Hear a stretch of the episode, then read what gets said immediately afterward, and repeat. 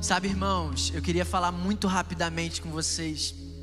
Hoje de tarde, de tarde, o Espírito Santo falou muito comigo sobre a importância de nós discernirmos tempos e estações, a importância de nós discernirmos quando agir, a importância de nós, em meio a um tempo onde todo mundo tem uma ótica do é para ontem, onde a gente está sempre atrasado, a gente aprender a esperar no Senhor e a discernir no tempo dele.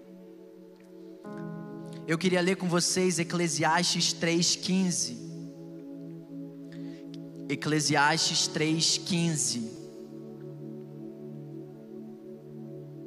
Aquilo que é, já foi, e o que será, já foi anteriormente. Aquilo que é, já foi, irmão. O que está acontecendo agora já foi determinado por Deus antes da fundação do mundo. E o que será, já foi anteriormente. Eu sentia que hoje seria uma noite de cura. Para você que não faz ideia do que será o seu futuro. E talvez você se mantenha num lugar de tristeza, porque você está esperando uma resposta mais concreta do que Deus vai fazer. Mas a resposta de Deus para você hoje é: eu já fiz anteriormente. Amém? Irmãos, eu não, não faço ideia do que vai ser do meu futuro. Não faço ideia. Eu já recebi palavras para todos os países desse planeta. E as pessoas falam: e aí, o que você está fazendo? Tu fala assim: estou esperando no Senhor Sabe de uma coisa, irmãos? Quantas vezes eu fui oprimido por pessoas por estar esperando no Senhor, só porque eu não tinha uma resposta tão bonita para dar, só porque eu não tinha uma lista com sonhos tão, humanamente falando, grandes.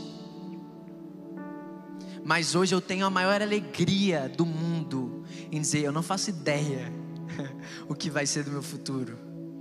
Mas Deus, não é que Ele faz ideia, é que Ele já fez o meu futuro. Ele já fez o seu futuro, irmão. Eu sentia muitas pessoas, sabe, familiares, na melhor das intenções, te oprimindo em relação ao teu futuro, querendo tirar respostas lógicas de você. E amém, eu creio em respostas lógicas também. Deus é um Deus que nos dá direções lógicas também. Deus te dá a direção de entrar numa faculdade, Deus te dá uma direção de você se preparar de alguma forma, mas eu acredito em um Deus que também se alegra quando, mesmo sem nós termos as respostas, nós ainda permanecemos em um lugar de paz. Porque a tua paz está na resposta ou está em quem já determinou o que vai ser respondido? Minha paz não está na resposta, irmão. Minha paz está de onde vem essa resposta? Da boca de quem sai essa resposta sobre mim? Esse é o nosso Senhor. E eu creio muito nisso, sabe? Que Deus espera que a gente entenda que Ele é Senhor sobre o nosso passado, Ele é Senhor sobre o nosso presente e Ele é Senhor sobre o nosso futuro. Eu não sei se você já parou para pensar mas nós temos um problema com o tempo. Quem reconhece que a nossa geração tem um problema com o tempo? E você consegue, uma coisa que eu estava refletindo hoje é que eu estava percebendo que eu percebendo que eu tenho um problema com o tempo, muitas vezes eu também achava que Deus tinha um problema com o tempo. Por quê? Porque o tempo me faz mudar de opinião, o tempo me aprimora, o tempo me ajusta. Muitas vezes nós precisamos do tempo, nós precisamos ser exercitados por Deus através do tempo. Mas, meu irmão, Deus não precisa ser exercitado, Deus não precisa ser aprimorado, Deus não precisa ser ajustado. Você precisa. Eu preciso, mas Deus não, irmão. Deus é Senhor sobre o tempo. O tempo serve o Senhor. Não é o Senhor que serve o tempo. Amém? E eu creio que isso é uma realidade que Deus quer colocar dentro do nosso coração nessa noite, irmãos. Eclesiastes também fala: há um tempo determinado para algumas coisas. Algumas? Hã? Quase todas. 99%. Há um tempo determinado para todas as coisas. E a minha versão fala: há tempo para todo propósito debaixo do céu. Sabe o propósito que Deus te confiou e ainda não aconteceu? Já foi firmado um tempo para ele. Já foi determinado um tempo para ele. E eu queria falar rapidamente, já está estendendo, em nome de Jesus. É... Bernardo que aqui a gente fica até tenso, assim. Oi, pastor, tudo bem? Eu queria falar sobre dois tempos que eu acredito que são tempos que Deus deseja que a gente entenda o agir dele. Tempo de nascer é o primeiro. Nascer fala sobre começar. Nascimento fala sobre começo. E lá em João 7, do versículo 3 a 9, nós vemos Jesus sendo questionado em relação ao tempo com que ele agiria e obedeceria a Deus. E eu queria muito que você prestasse atenção, são só seis versículos. E eu tenho certeza que você vai se reconhecer nessa história. Vamos lá, os irmãos de Jesus lhes disseram: Quem disse? A voz do irmão tem um impacto maior do que a voz da multidão, certo? Então leva isso em consideração. Os irmãos de Jesus lhe disseram: Você deve sair daqui e ir para a Judéia para que os seus discípulos possam ver as obras que você faz.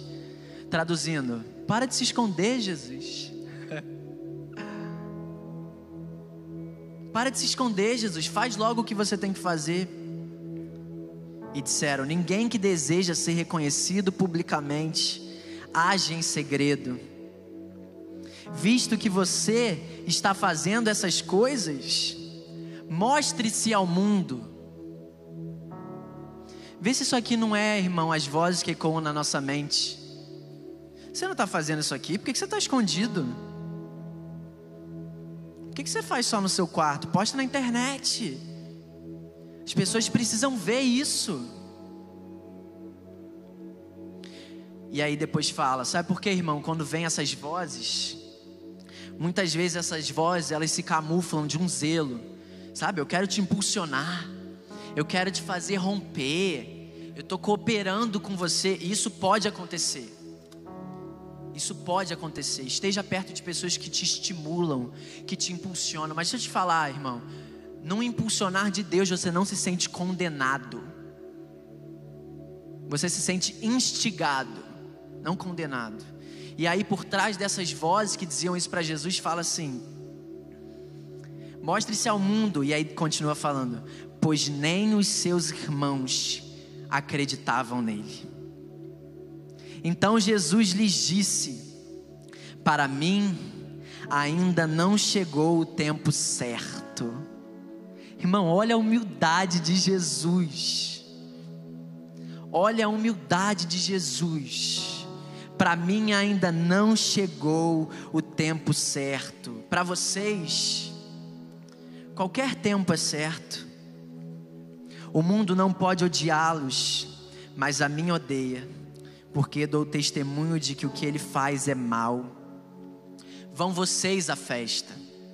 Eu ainda não subirei a essa festa, porque para mim ainda não chegou o tempo apropriado. Irmão, olha o posicionamento de Jesus. Jesus preferia ser tido como omisso pelos homens do que como desobediente pelo, para, pelo pai dele. E sabe o que é mais incrível, irmão? Logo depois, Jesus vai para a festa de casamento. Jesus não abriu mão do propósito dele, mas Jesus falou assim: Eu só vou ser guiado por uma voz, eu só vou me permitir ser direcionado por uma voz. E hoje, irmão, essa voz ela pode vir através de uma pessoa, tá? O Espírito Santo flui através de pessoas. Vocês creem nisso? Mas eu creio que o desejo de Deus para a gente nessa noite é que a gente saia daqui e a gente encontre as nossas realidades e a gente olhe para elas e a gente assimile a pressão que a gente sente de fazer alguma coisa na força do nosso braço e que a gente repita para nós mesmos: eu só vou ser movido por uma voz. Você pode colocar a mão no seu coração agora e você pode repetir comigo: eu. Fala seu nome. Eu eu caio, só vou ser movido por uma voz. Glória a Deus. Sabe por quê, irmão? O que move a gente governa a gente. Se você é movido por uma necessidade, o senso dessa necessidade vai governar você. E eu acredito que necessidades podem impulsionar a gente para o propósito de Deus. Mas eu não acredito em necessidades sendo essa voz que move a gente. Então por que, que eu não posso ser movido pelas coisas? Porque a partir do momento que você é movido por alguma coisa, você é governado por essa coisa. E nós estamos vivendo um tempo onde, na verdade, todo o tempo é isso. Nós precisamos ser governados por Deus, irmão. Somente por Deus. Então, o primeiro tempo que a gente falou foi o tempo de nascer, o tempo de começar, que é determinado por quem? Gente, vocês não souberem responder. Por quem? Amém. E o segundo tempo que eu queria falar é o tempo de morrer. Me repreende, não, que é bíblico. Há um tempo determinado para toda coisa para todo propósito debaixo do céu: tempo de nascer e tempo de morrer também. E sabe, irmãos, a gente precisa aprender a refletir sobre essa palavra, morrer, porque para o reino, morrer não é desistir, morrer é concluir. Quando a palavra fala que há tempo para morrer, a palavra fala há tempo para concluir há tempo para finalizar. E aí eu queria ler com vocês 2 Timóteo 4, 6 a 8, que diz assim: Eu já estou sendo derramado. 2 Timóteo 4, do 6 a 8. Eu já estou sendo derramado como oferta de bebida. Está próximo o tempo da minha partida Combati o bom combate, terminei a corrida, guardei a fé. Agora me está reservada a coroa da justiça, que o Senhor, justo juiz, me dará naquele dia. E não somente a mim, mas também a todos os que amam a sua vinda. Glória a Deus. Eu creio, irmão, que a nossa geração é uma geração de transição. Uma geração que não tem medo da vinda de Cristo, mas que anseia pela volta do nosso amado. Anseia, irmão. Por quê? Porque é o cumprimento das promessas. Se nós aqui, em uma hora na presença de Deus, muitas vezes somos tentados a tipo assim, Jesus, eu queria viver isso aqui eternamente. e é exatamente isso que a gente vai viver. Só que a gente vai viver isso aqui na totalidade, irmão. Pensa aí no seu encontro mais poderoso que você teve com Jesus. Lembra da sensação que você teve naquele momento. Agora pensa que isso é simplesmente uma parte daquilo que você vai experimentar na eternidade. Sabe, irmãos, a gente fala sobre ansiar pela eternidade, mas a gente precisa exercitar uma fé racional, irmão. Não adianta você ficar repetindo isso e não parar e meditar no que isso implica. Então eu sempre faço isso. Peraí, eu preciso ansiar, não estou ansiando pela eternidade. Peraí, deixa eu pensar o meu momento mais poderoso com Deus que eu vivi esse ano. Meu Deus, isso aqui é só uma parte do que eu vou experimentar. E aí começa a gerar em você um anseio nós podemos estimular esse anseio dentro de nós, irmãos. Nós não podemos vir sentar, esperar e achar que é uma responsabilidade de alguém aqui em cima, uma hora durante a sua semana, te estimular a viver isso. Isso tem, uma, tem que ser uma coisa que você, pela fé, exercita, irmão. Porque eu creio, irmão, eu, vou ser muito sincero com vocês. A minha vida inteira eu ouvia falar de avivamento, eu ficava assim. Ah Ai, que coisa chata, todo mundo fica falando de avivamento, aí pula três pessoas, todo mundo fala de avivamento. E hoje Deus colocou uma convicção no meu espírito que eu vou participar de um avivamento. Agora, você acha que eu estou sentado na minha casa, vivendo a mesma vida que eu vivia, esperando por isso? Não, irmão. Não, irmão. Eu estou me preparando para aquilo que eu quero viver. Irmão, quando você faz uma prova, e você se prepara. Quando você faz essa prova é completamente diferente. O que, que eu quero dizer? Eu creio que o avivamento vai chegar, irmão. Agora, eu não quero ver você só olhando para isso. Porque quando você faz uma prova que você não se prepara, sabe o que acontece? Você abre essa prova e você fica desesperado, porque aquilo ali denuncia que você não está pronto. Agora, quando você faz uma prova e você se preparou para aquela prova, você abre aquela folha e você fala assim: Ah, eu sei a resposta disso daqui. Eu me preparei para isso daqui. Então, irmãos, nós não podemos gerar pela nossa força um avivamento, mas nós podemos nos preparar e atrair esse avivamento. Para quê? Para que quando esse avivamento chegue, você não fique a parte do que Deus vai fazer. Isso vai ser determinado pelas suas decisões hoje, pelas suas prioridades segunda-feira, irmão. Desculpa se isso não é legal de ouvir. Mas eu prefiro daqui a alguns anos o que a gente vai viver, eu olhar e ver você participando disso, você sendo um canal para isso, você saindo e tocando a nossa cidade, do que ver você parado, olhando isso acontecer. Porque, irmão, o avivamento, ele é uma resposta para nós, mas ele é uma resposta através de nós. Para levar vida onde há morte, que tristeza seria no meio do avivamento Deus olhar para mim e eu ser a pessoa que preciso ser avivado porque eu estou morto, e não a pessoa com quem Deus pode contar para ser um canal disso nessa terra. Eu não ia falar nada disso, irmão, não sei nem o que eu estou falando, mas Deus está chamando a gente para um preparo. Irmão, isso é contra a cultura. A nossa geração acredita que você dá um Google e você se prepara. Você não se prepara, irmão. Você pode dar um Google sobre feminismo, abrir o seu Instagram e pagar de que sabe alguma coisa, mas Deus sabe que você não sabe nada. Deus não é enganado pela nossa omissão.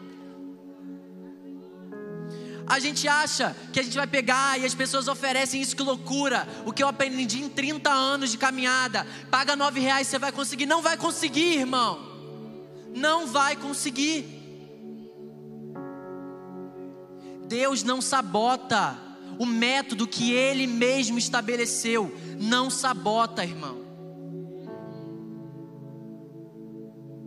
A gente fala sobre unção de aceleração, que a nossa unção de aceleração seja a gente se acelerar para obedecer a Deus.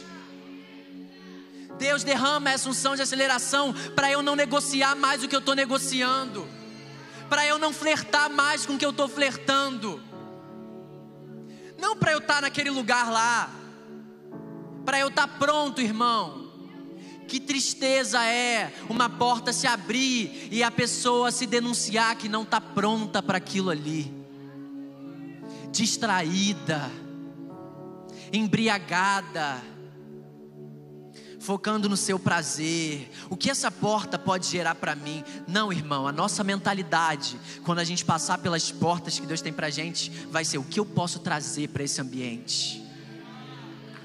Irmão, se você quer que uma porta se abra naquela empresa para o seu benefício, eu não vou falar para você parar de orar isso não, mas eu vou, eu vou falar para você permitir que Deus te guie ao arrependimento e à oração correta.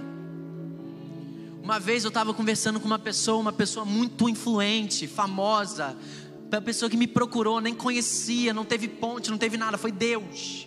A pessoa me mandou um direct, falou assim: Deus mandou eu te mandar isso aqui. Para mim o cara era teu, irmão. Eu não postava vídeo na internet, não fazia nada. É, era um garoto esquisito careca que fazia umas fotos assim, ó. Era isso que eu postava no Instagram. E aí eu fui entender, falar assim: Deus, o que, que aconteceu aqui? Deus falou: sou eu abrindo a porta. Agora, irmão, sabe o que Deus mais me tentou?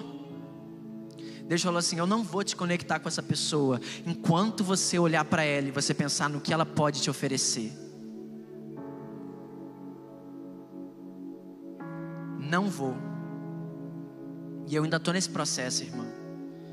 E sabe, a gente tem que rasgar, irmão, nosso coração diante de Deus. Eu rasgo, eu falo assim: meu Deus, Deus me ajuda. Eu ainda estou pensando no que essa pessoa pode fazer para mim. Eu ainda estou pensando onde essa pessoa pode me colocar. Irmão, a gente tem uma raiz pecaminosa dentro da gente que precisa ser submetida ao Espírito. E essa, essa raiz, ela é submetida através da honestidade. Chegar e falar assim: Deus, esse elogio aqui ganhou um espaço no meu coração. Às vezes eu oro, eu oro assim: Deus, eu me sinto melhor que as pessoas às vezes. Me ajuda a não ser assim, Senhor.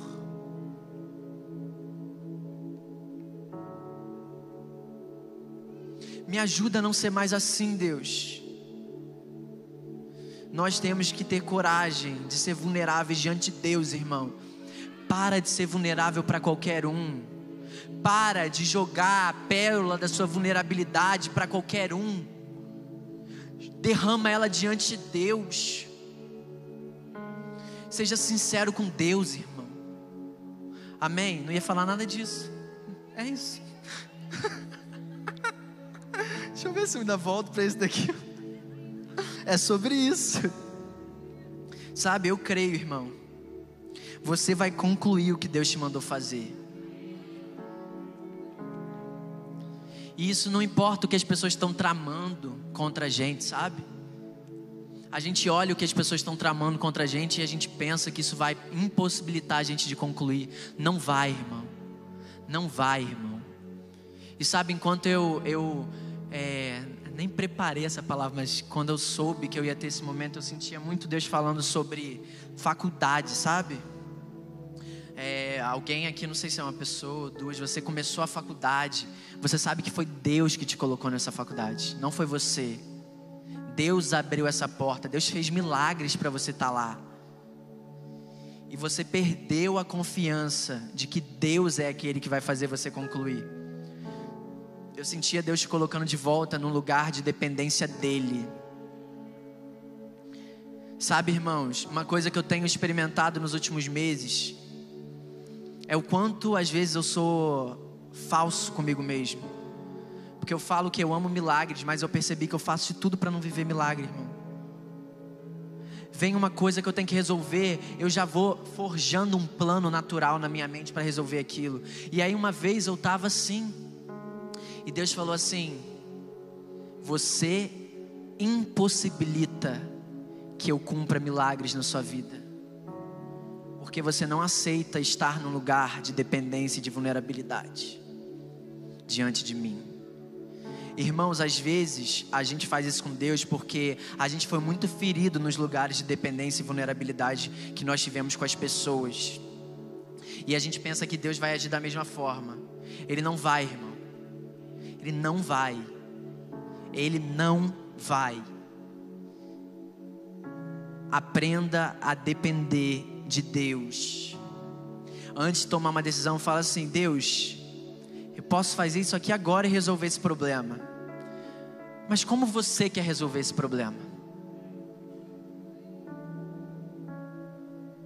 Porque os métodos de Deus nem sempre estão alinhados com os nossos.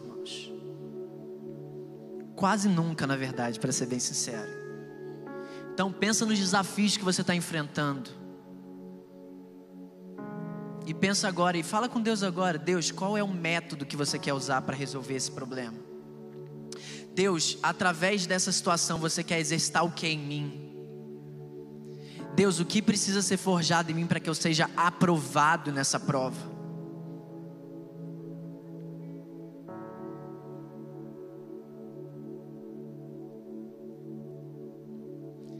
João 7, 28 ao 30 diz: Enquanto ensinava no pátio do templo, Jesus exclamou: Sim, vocês conhecem e sabem de onde sou. Eu não estou aqui por mim mesmo, mas aquele que me enviou é verdadeiro. Vocês não o conhecem, mas eu o conheço, porque venho da parte dele e ele me enviou. Então, tentaram prendê-lo. mas ninguém lhe pôs as mãos, porque a sua hora ainda não havia chegado. Fica de pé no seu lugar. Feche seus olhos. Irmão, Jesus, ele era livrado sobrenaturalmente, porque a hora dele ainda não havia chegado. Sobrenaturalmente. Não é que as pessoas paravam de perseguir ele, é que elas não conseguiam tocar nele antes da hora. E eu quero declarar isso sobre você. Se você recebe isso, levanta suas mãos. Jesus, nós queremos declarar que se com você foi dessa forma, se nenhum homem conseguiu parar o propósito de Deus para a sua vida antes do tempo determinado, nós queremos declarar que nenhuma investida de Satanás vai parar aquilo que o Senhor determinou para as nossas vidas. Nenhum dos seus planos será abortado. Da mesma forma, nenhum dos seus planos será postergado nós viveremos cada um dos propósitos no tempo determinado. Irmão, você só termina quando Deus mandar. Você que estava com uma decisão tomada para essa semana, eu vou terminar isso daqui. Entre no conselho do Senhor. Você só termina quando Deus mandar.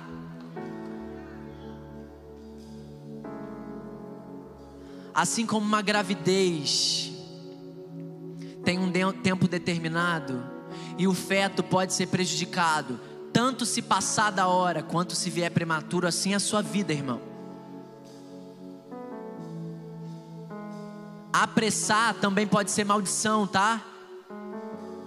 Tirar antes da hora, sem estar tá pronto, pode gerar morte também. Para de acreditar que você pode apressar as promessas de Deus e entra no lugar de descansar na presença dEle. Você que está aqui e tem depositado a sua alegria nas promessas, Deus está mudando a sua mentalidade nessa noite. A partir de hoje, você deposita a sua alegria na presença, na presença de quem Ele é, não mais nas promessas, irmãos. Talvez você está aqui, você está ansioso, porque a sua alegria está na, tá na promessa e não na presença, irmão. Você só termina quando Deus mandar. Eu sinto de repetir isso, irmão. Quebrando seu coração, você só vai terminar quando Deus mandar. Aquilo que Deus determinou para sua vida só vai chegar ao fim quando o propósito se cumprir. Só que por que Jesus tinha confiança nisso? Porque ele estava num lugar de obediência. Isso aqui não é para qualquer pessoa, irmão. Isso aqui é para quem, como Jesus, mesmo quando angustiado, ora, que seja feita a tua vontade, não a minha. Hoje é uma noite de você consagrar as suas vontades a Deus, irmão. Não mais ignorar as suas vontades, mas de consagrar as suas vontades a Deus.